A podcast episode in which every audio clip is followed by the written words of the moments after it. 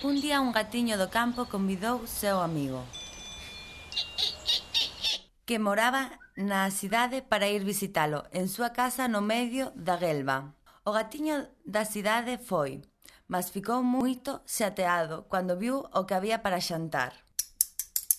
Grase de cebada e unhas raíces con gosto de tega. Coitado de voxe meu amigo, exclamou ele. Leva unha vida de formiga, Veña a morar comigo na cidade que nos dois juntos vamos a acabar con todo o tuciño deste país. E lá se foi o gatiño do campo para a cidade. La, la, la, la. Amigo mostrou para el unha despensa con queixo, mel, cereais, figos e támaras. O gatiño de campo ficou de queixo caído.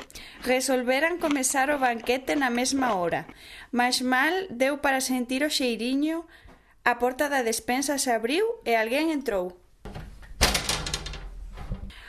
Os dois gatos fuxiran apaboados. Ah! e se esconderan no primeiro buraco apertado que encontraran. Cando a Sitasao se acalmou e os amigos ian saindo con todo o cuidado do esconderillo...